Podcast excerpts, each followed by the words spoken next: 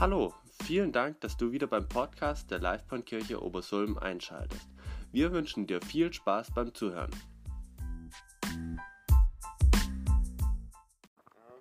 Ich bete noch.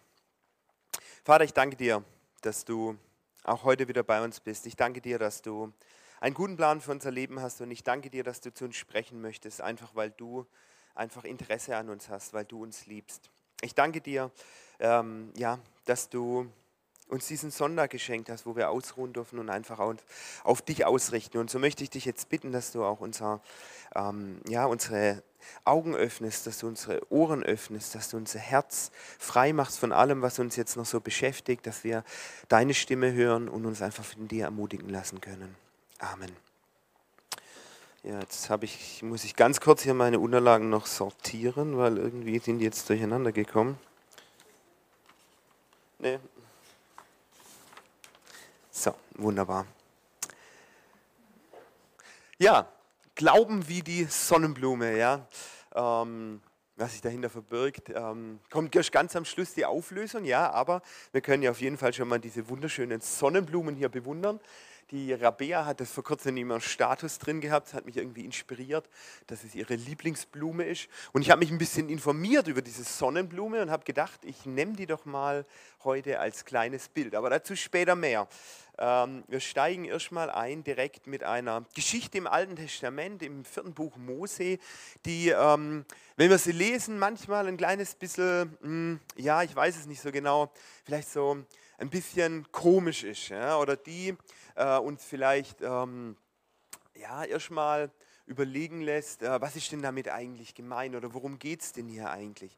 Die Vorgeschichte ist die, dass die ähm, Israeliten, die wurden ja äh, von Mose aus Ägypten herausgeführt, sie wurden quasi dann durchs ähm, Schilfmeer hindurch gerettet vor den Ägyptern und ähm, sie haben dann die zehn Gebote bekommen, haben einen Bund mit Gott geschlossen und vor allem sie haben unendlich viele Erfahrungen mit Gott gemacht. Sie haben physisch gesehen, dass Gott ihnen vorangeht in dieser Rauch- und Feuersäule und sie haben Gottes Gegenwart quasi erlebt, wie ähm, bisher vorher so als ganzes Volk niemals zuvor. Und sie haben Wunder erlebt und sie haben ähm, große Dinge erlebt. Und trotzdem ist es immer so abgelaufen, ähm, dass das Wunder gerade vorbei war und äh, das nächste Problem tritt auf. Meistens sind es relativ große Probleme, das muss man zugeben. Ja. Aber das nächste Problem tritt auf und eigentlich fängt es dann wieder von vorne an. Nämlich, die Juden fangen an zu murren. Die Juden sind enttäuscht von Gott. Die Juden sagen, ähm, Gott hat uns nur aus Ägypten herausgeführt, um uns hier in der Wüste zugrunde gehen zu lassen, um uns hier sterben zu lassen. Und ähm, manchmal ist es so, dass sie nur murren, manchmal wollen sie den Mose gleich steinigen. Ja, das ist so je nach Problemstellung und je nach aktueller Stimmung ähm, leicht unterschiedliche Reaktionen. Aber trotzdem ist es immer so, dass die Juden anfangen zu murren beim kleinsten oder beim größten, beim nächsten Problem. Und ähm, Gott tut dann wieder ein Wunder und dann sind sie total begeistert und happy und freuen sich. Aber sobald das nächste Problem auftritt, fängt das Ganze von vorne an. Und auch hier war vorangegangen irgendein Problem, das habe ich jetzt gar nicht so ganz genau gelesen, aber es war dann so, dass auf einmal ähm, Gott Schlangen geschickt hat. Ja? Als mehr oder weniger, es kommt einem vor ein bisschen wie eine Strafe. Ja? Die, die Israeliten murren und schimpfen gegen Gott und Gott lässt zu, dass da solche giftigen Schlangen kommen. Und die Israeliten werden gebissen und da steigen wir jetzt ein. Viele der Israeliten wurden gebissen und starben von diesen Giftschlangen. Darauf liefen die Leute zu Mose und riefen, wir haben Schuld auf uns geladen, als wir dem Herrn und dir Vorwürfe machten. Bete zum Herrn, dass er uns von den Schlangen befreit. Und Mose betete für das Volk. Da sprach der Herr zu ihm, fertige eine Schlange an und befestige sie, befestige sie oben an einer Stange. Jeder, der sie anschaut, nachdem er gebissen wurde, wird am Leben bleiben. Mose fertigte eine Schlange aus Bronze an und befestigte sie an der Spitze einer Stange. Und jeder, der von einer Schlange gebissen wurde und dann die bronzene Schlange anschaute, der blieb am Leben. Ja, erstmal komisch, klar, die Leute, die äh, Jesus und das Neue Testament kennen, die, die, die, die entdecken natürlich, das schreit ja geradezu nach Parallele, aber trotzdem ist die Geschichte erstmal ähm, ein bisschen komisch. Ja? Also, ähm, da ist, äh, was weiß ich, gibt es ein Problem, die Leute murren, dann kommen Schlangen und die Lösung des Problems sieht so aus, dass Gott den Mose damit beauftragt, eine Schlange aus Bronze zu machen, die aufzustellen und jeder, der diese Schlange anschaut, ähm, der wird gerettet werden. Und ich glaube, dass Gott uns ähm, oder dass Gott an der Stelle den Israeliten eine Lektion erteilt. Also diese Schlangen, die er da kommen lässt, ja, diese Schlangen sind ja so giftig, dass die Leute sofort sterben. Und ich glaube, dass diese Schlangen ein Symbol sind.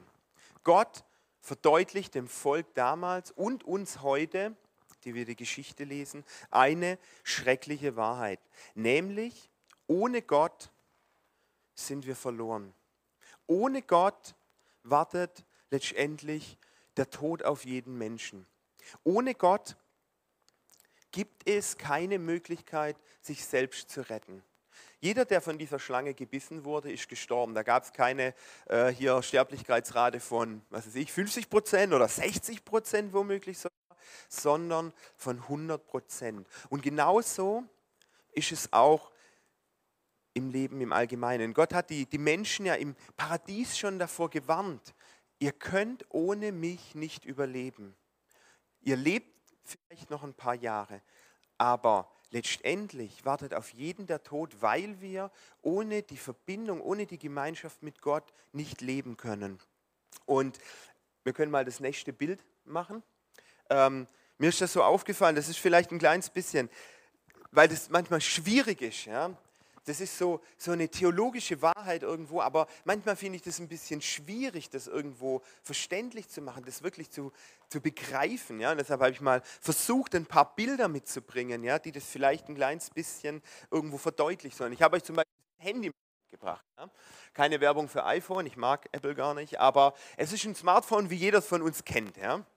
Und ich habe mir überlegt, so ein Smartphone, das denkt vielleicht, wenn es so frisch aus der Packung rauskommt, Akku ist voll, ja, da denkt so ein Smartphone vielleicht auch, ach, eigentlich bin ich doch allein groß. Ich kann chatten, ich kann super wichtige Videos bei YouTube und TikTok und was weiß ich wo angucken, ich kann telefonieren, ich kann Bilder machen und weiß was, was, was, also alle möglichen Dinge, ja. Ich bin selber groß und ich brauche eigentlich niemanden. Und es geht auch eine Zeit lang gut, ja? aber irgendwann, da fängt der Akku an, schwächer zu werden. Und klar, als Handy weiß man, kann man Energiesparmodus reinmachen. Ja? Und irgendwann, wenn es langsam noch weniger wird, gibt es noch den Ultra-Energiesparmodus. Ich weiß nicht, ob ihr den kennt. Ja? Da wird das Handy ganz schwarz und hat nur noch vier Tasten. Da ist es schon alles sehr, sehr eingeschränkt. Ja? Aber egal wie gut der Akku ist, irgendwann, beim einen hält er länger, beim anderen hält er weniger lang, irgendwann sieht es so aus. Nämlich, das Handy wird dunkel, das Handy geht aus. Da ist kein Saft mehr da und dieses Handy kann überhaupt gar nichts mehr machen. Es gibt keine Möglichkeit, jetzt dieses Handy wieder einzuschalten. Wenn der Akku leer ist, dann ist es vorbei. Und so ähnlich ist es eben auch bei dem, was Gott hier den Menschen offenbart ohne mich, ohne die Gemeinschaft mit mir, ist irgendwann euer Akku, Akku leer. Und es geht nicht mehr weiter. Ja, irgendwie eine schwierige Botschaft auf der ersten Seite mal, ja. Aber das ist was, was wir uns, glaube ich, immer wieder wir uns auch verdeutlichen machen müssen, welche Dramatik da auch dahinter steht. Den Juden war das in dem Moment klar, da sind ihre Freunde gestorben auf einmal, ja. Da wurde das ganz real auf einmal, ja. Wir verstrengen das ja manchmal so ein bisschen, ja. Diese Gewissheit, dass irgendwann das Leben vorbei ist, ja, wenn wir Gott nicht kennen, wenn wir diese Gemeinschaft mit ihm nicht haben.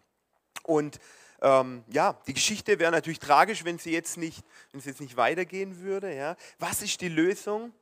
Oder was macht Gott? Mose betet ja dann zu Gott, ja, und Gott präsentiert tatsächlich ja eine Lösung. Und er präsentiert die folgendermaßen, oh, das sieht man jetzt richtig, richtig gut. Ja. Ähm, also ich weiß nicht, ob ihr das Bild kennt, das ist ein relativ bekanntes Gemälde ja, mit Mose, ja, so wie sich der, der Maler vorgestellt hat, ja, wie er hier diese Schlange quasi an diesem, er hat sogar schon ein Kreuz genommen, ja, wo es eigentlich eine Stange war. Egal, ähm, diese bronzene Schlange da befestigt. Ich habe euch diese bronzene Schlange, damit man so den Ausschnitt mehr oder weniger ein bisschen vergrößert sozusagen, ähm, damit man das so ein bisschen sehen kann. Ja. Und ähm, er macht diese Schlange und jeder, der diese Schlange irgendwie anschaut, der äh, wird gerettet. Und ich habe mir dann überlegt, ja, ähm, für die Juden, die diese Botschaft dann gehört haben, da muss es ja erstmal irrsinnig sich angehört haben, oder? Also, wir sollen jetzt, wir sind von einer giftigen Schlange gebissen worden, ja, und die Lösung soll sein, dass wir jetzt auf diese bronzene Schlange dort vorne schauen und irgendwie an sie und an Gottes Rettung glauben. Also ich glaube, als wenn ich damals dabei gewesen wäre, dann hätte mich da irgendwie Zweifel überkommen. Ja? Das ist doch zu einfach, das ist doch irgendwie zu billig. Ja? Das kann doch nicht sein. Und keine Ahnung, wenn Gott jetzt irgendwie einen Kammerjäger vorbeigeschickt hätte oder sowas, ja, damit mit der Lösung hätte ich irgendwo leben können, ja, das wäre für mich irgendwie plausibel gewesen, ja. Aber Gott wählt tatsächlich eine Lösung, die in den Augen von manchen Juden damals sicherlich lächerlich gewesen ist. Und tatsächlich lesen wir auch, dass eben nicht alle das gemacht haben. Vielleicht genau deshalb, weil ihnen diese Lösung irgendwo zu, ähm, keine Ahnung, zu nicht glaubhaft erschienen ist vielleicht. Und ich glaube, dass das die zweite Lektion ist, die die Juden damals lernen und die auch wir heute lernen können. Nämlich, Gottes Lösung für dieses Problem der Menschheit ist letztendlich ein Problem, das man nicht selber lösen kann. Die Juden können nichts dafür tun, sie können nicht zum Arzt gehen, sie können sich nicht ausbilden, irgendwie ein Gegengift impfen oder sowas. Nee, sie sind dazu verdammt in Anführungszeichen, eine Lösung, die Gott präsentiert, anzunehmen. Und es erfordert letztendlich Glauben. Das ist ein Schritt des Glaubens. Wir wissen quasi diese Lösung, oder die Juden mussten diese Lösung, die Gott ihnen präsentiert hat, einfach annehmen und glauben. Und natürlich, die Juden haben das damals erlebt, ja. Aber, und die haben es ganz konkret mit diesen Giftschlangen erlebt. Gott präsentiert aber hier eigentlich noch was viel Höheres, nämlich, dass jeder Mensch verloren ist ohne ihn, genau wie mit diesem Akku. Und natürlich, der eine oder andere hat sich das wahrscheinlich auch schon gedacht. Wer ist diese Schlange? Ich habe mich ja gefragt, warum ist es überhaupt eine Schlange? Warum tut Gott da eine erhöhte Schlange mehr oder weniger an dieses ähm, ja, aufrichten? Warum müssen die an eine Schlange glauben? Und ich habe euch einen Vers mitgebracht, der die Lösung, glaube ich, für diese Frage ist nämlich, da heißt es im Galater, Christus aber hat uns losgekauft von dem Fluch des Gesetzes, da er zum Fluch wurde für uns, denn es steht geschrieben, verflucht ist jeder, der am Holz hängt. Diese Schlange, an die die Juden da oder an die die schauen mussten, die waren ein symbolisches Bild eigentlich für diese tödlichen Schlangen. Ja? Diese Schlange, die dort am Kreuz hängt oder die an diesem Pfahl da hängt, ist letztendlich, sie schauen quasi auf den Fluch sozusagen, der sie getroffen hat, nämlich den Tod. Und Jesus, ihr wisst es, oder ihr habt es alle schon mal gehört, ist stellvertretend gestorben für uns. Er wurde, wie wir hier lesen, selbst zum Fluch sozusagen. Und deshalb sehen wir da an diesem Pfahl quasi diese Schlange. Und wenn wir Jesus anschauen, wie er am Kreuz hängt, dann sehen wir tatsächlich einen Mann, der entstellt ist von dem ganzen Fluch quasi dieser Erde, von diesem Fluch der Trennung von Gott. Und in diesem Moment, als Jesus gestorben ist, war er meiner Meinung nach zumindest tatsächlich getrennt von Gott, so wie wir getrennt sind von Gott.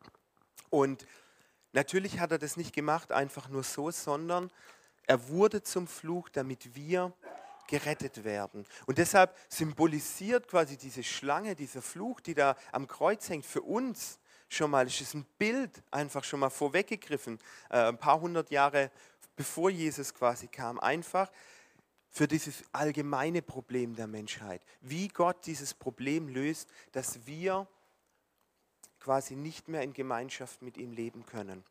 Und diese Botschaft, ja, die da dahinter steckt, ja, dieses, dass Jesus quasi diesen Fluch, diese giftigen Schlangen, den Tod quasi überwunden hat, dass er Gott eine Lösung präsentiert, die uns ermöglicht, wieder Gemeinschaft zu haben mit ihm. Ja. Die ist genau wie den Juden damals auch heute den Menschen irgendwo lächerlich oder unverständlich oder das ist ihnen zu einfach oder diese Lösung gefällt ihnen nicht, weil sie selber dazu gar nichts beitragen können. Und die fällt auch mir manchmal schwer, das zu verstehen. Und deshalb habe ich euch einfach nochmal zwei Bilder mitgebracht, die das vielleicht auch nochmal irgendwo vielleicht verdeutlichen können. Ja? Warum ist es so, dass wir keine Gemeinschaft mit Gott haben können ohne Jesus? Und mir ist ähm, ein Bild nochmal unter, genau, äh, untergekommen von meiner ersten Wohnung, haha. Ihr erinnert euch vielleicht noch dran, hatte ich schon mal ein ähnliches Bild. Ähm, ich weiß nicht, wer von euch ähm, als Student oder während der Ausbildung oder in seinem Single-Dasein oder vielleicht auch später noch in einer Wohnung mal gehaust hat, die zumindest die Tendenz hatte, sagen wir mal, äh, unordentlich zu werden. Ja? Also keine Ahnung, ob es bei euch schon mal so ausgeschehen hat. Ich erinnere mich an meine Studentenwohnung, die sah manchmal zumindest ähnlich aus, sage ich jetzt mal. Ja? Und ähm, als ich mich dann so erinnert habe, meine Frau, Tabea, die ist ja relativ ordentlich, sage ich jetzt mal, oder sogar sehr ordentlich, ja. Ähm, und wenn die jetzt damals zu mir kam, zu Besuch, ja, dann, und sie fasst die Klinke an und die Klinke ist schon schmierig oder sowas, ja, sie macht die Türe auf und sie sieht ungefähr so etwas, dann sagt sie, sorry, ich habe dich wirklich lieb, aber ich kann keine Gemeinschaft mit dir haben. Ich kann in dieser Wohnung nicht leben. Ich kann da nicht reingehen und, äh, und wir trinken dann dort gemeinsam einen Kaffee in der Küche, weil ich kann da nicht mal stehen. Ja? Absolut plausibel. Und ich glaube, so ein bisschen ist es bei Gott auch. Es gibt etwas, das trennt uns von Gott seit dem Sündenfall, seitdem quasi die ersten Menschen sich von Gott abgewendet haben. Und diese Trennung, die ist offensichtlich so dramatisch, dass Gott keine Gemeinschaft mehr haben kann mit den Menschen, weil er in so einer Wohnung nicht leben kann. Er kann da nicht mit dabei sein. Und das Schöne ist, wir lesen es hier Mose, ja, Gott präsentiert eine Lösung. Er bietet seine Hilfe an, er bietet eine Lösung an. Es wäre ungefähr so, wie wenn Tabea dann sagt, ich räume jetzt erstmal auf. Ich räume diese Wohnung aus, wir holen Container und ich räume das aus, ich mache das blitzeblank sauber und dann können wir Gemeinschaft haben. Ja, und dann ist es letztendlich an dir zu entscheiden, ob dir das zu billig ist. Ja? Tabea sagt manchmal, äh, ich putze lieber alleine, ja. Du darfst ja gar nicht mitmachen, ja, weil dann ist es womöglich nicht ordentlich genug danach, ja. Und genauso ist es da auch. Gott sagt, du kannst da leider nicht mitmachen. Ich habe schon alles für dich getan. Ich habe dir eine Lösung präsentiert, diesen Tod am Kreuz.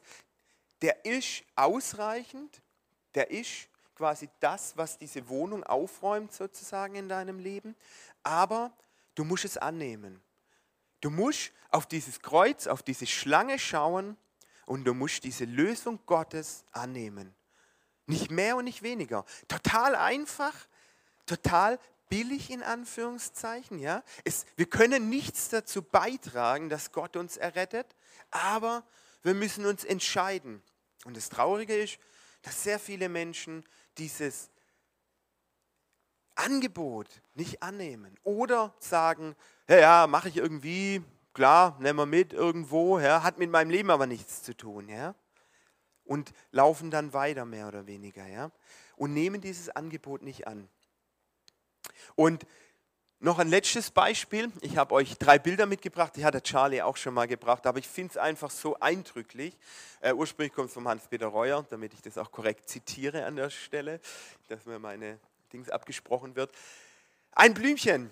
Was ist ein Blümchen? Ein Blümchen ist ein Lebewesen. Ein Blümchen lebt, das könnt ihr beobachten, wenn die Sonne scheint oder auch wenn sie nicht scheint.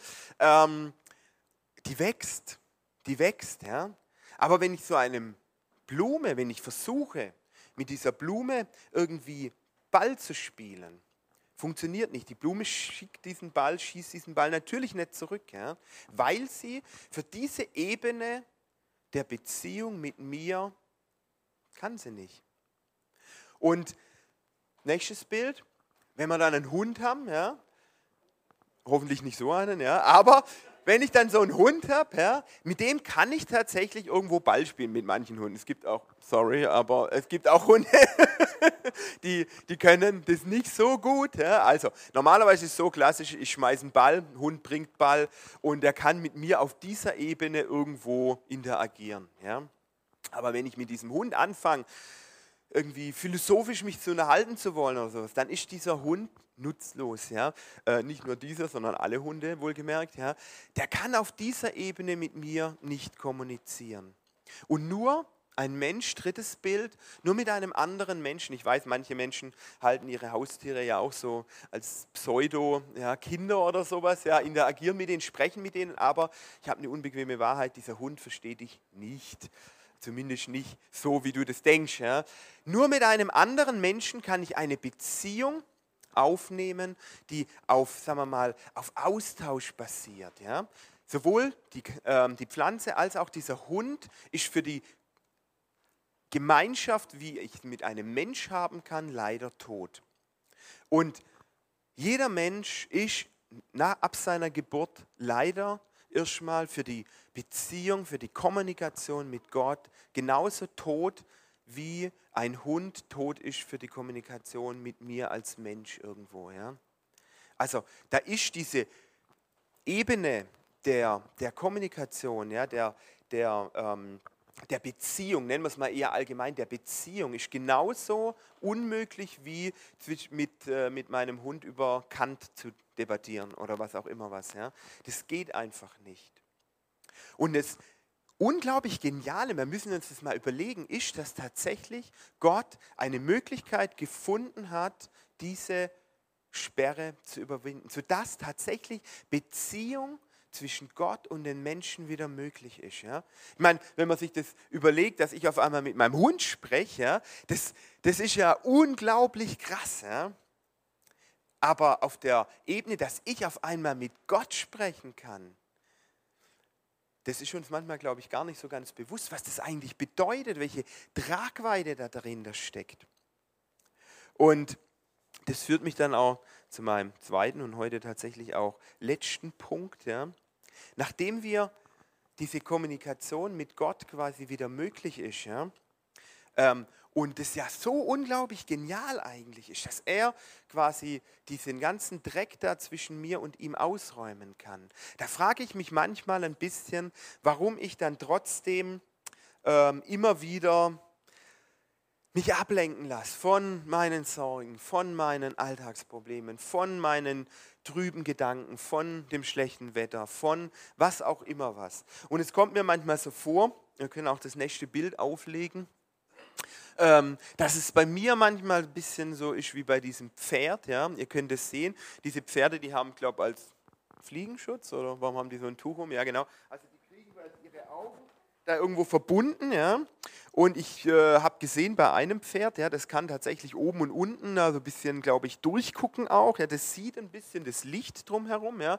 Ist ungefähr so, wie wenn ich so einen dünnen Schal mir über die Augen ziehen würde so die Konturen, da sehe ich irgendwo die Umrisse, ja, da sehe ich vielleicht auch ein bisschen das Licht schon, aber der Blick ist irgendwo noch getrübt. Ja. Ich sehe Gott noch nicht in seiner ganzen Herrlichkeit. Ich sehe auch an dieser Lösung, die Gott mir hier vorstellt, an dieser Option, dass ich Gemeinschaft habe mit Gott, der, diese geniale Tragweite, diese Höhe, Tiefe, Weite, die sehe ich manchmal in meinem Alltag noch nicht, weil ich glaube, dass ich wie noch so ein Tuch über dem Gesicht habe, wo ich vielleicht schon ein bisschen das Licht irgendwo erahnen kann. Ja? Ich weiß vielleicht schon, in welche Richtung ich gehen muss, aber trotzdem ist die Sonne noch abgedunkelt, trotzdem ist die, die Welt mir irgendwo noch ein bisschen verborgen.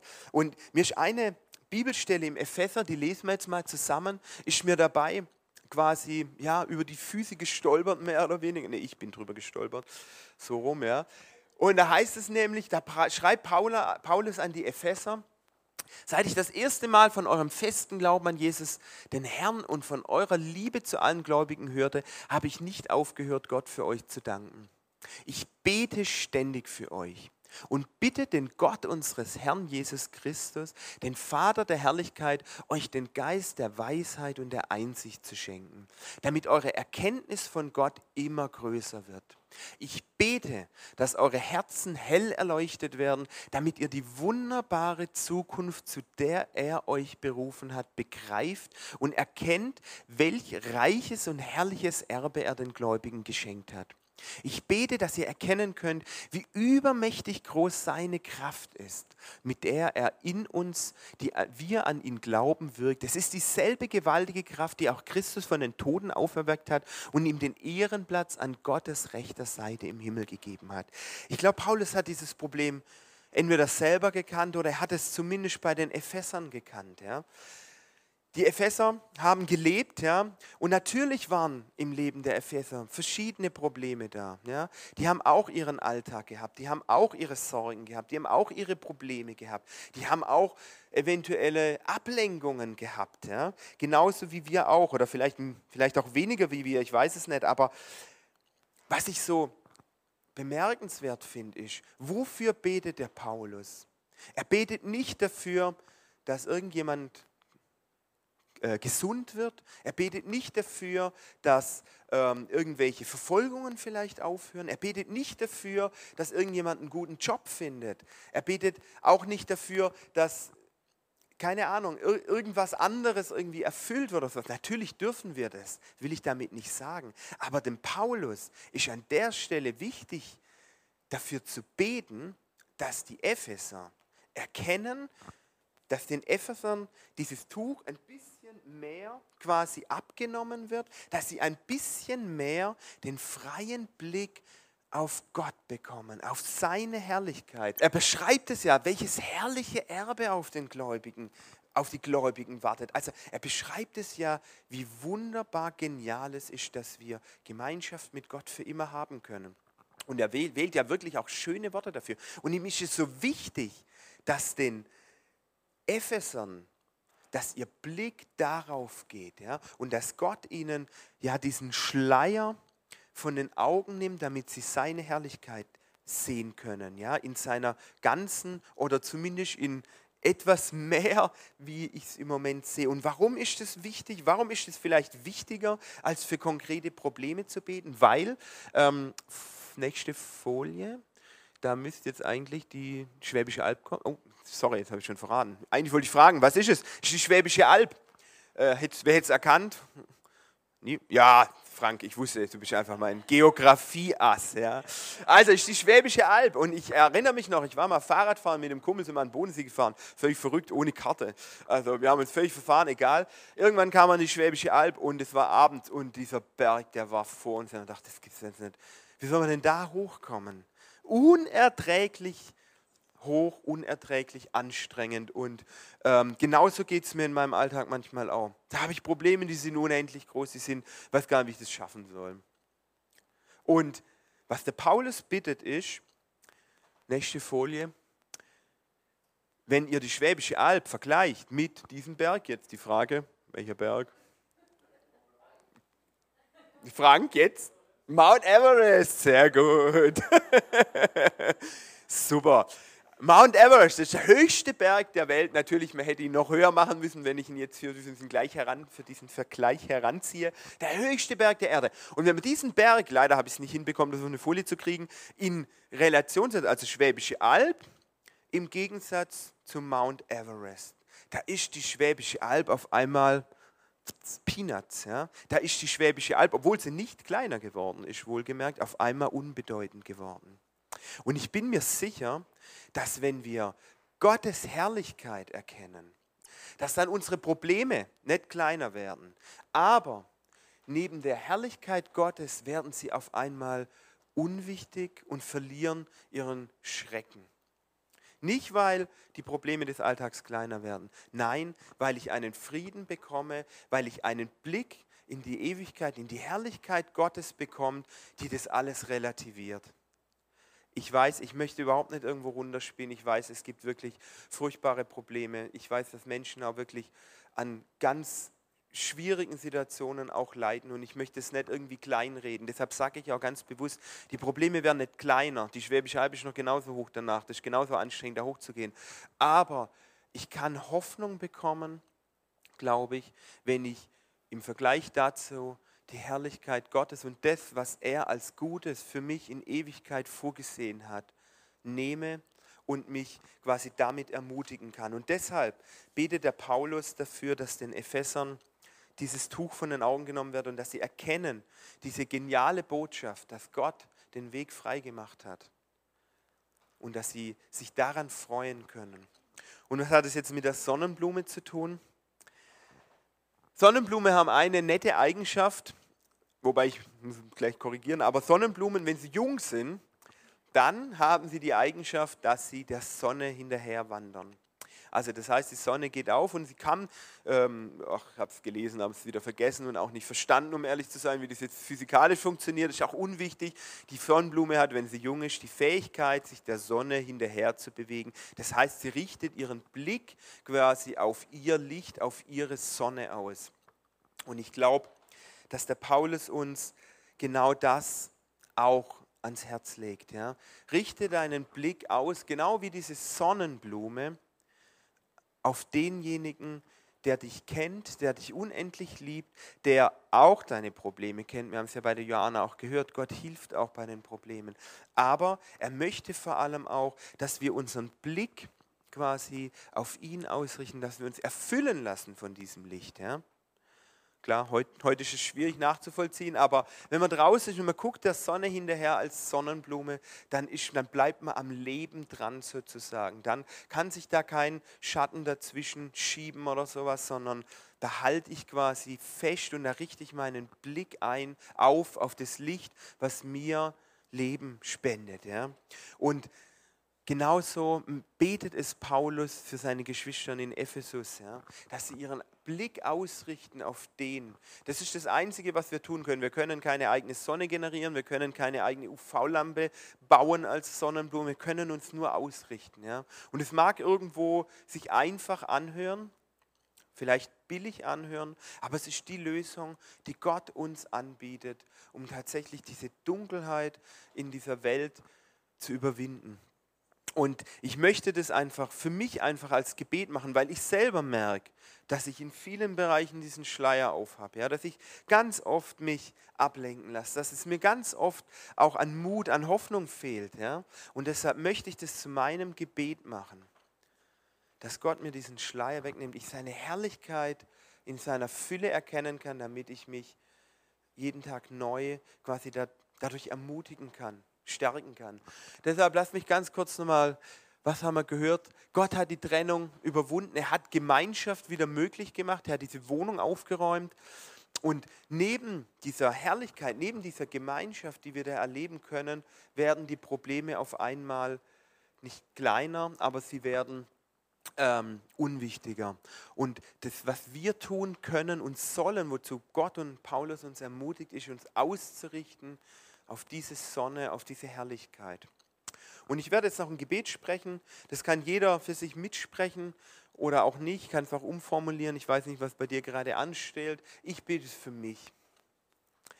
Vater, ich möchte dich bitten, dass du mir hilfst, in der kommenden Woche, im Alltag, jeden Tag neu meinen Blick auf dich auszurichten. Ich möchte dich bitten, dass du ja einfach mir hilfst, auf, diese, auf, dein, auf dein Licht zu schauen und ich möchte dich bitten, dass du mir offenbarst ja, deine Herrlichkeit. Ich möchte deine Liebe immer mehr verstehen und ich möchte dich bitten, dass du den Schleier vor meinem Angesicht wegtust, dass ich dich sehe in deiner ganzen Herrlichkeit und ich möchte diesen Frieden haben, den du versprochen hast. Segne du mich da dafür und ja, und halte du an mir fest und nimm du diesen Schleier weg. Amen.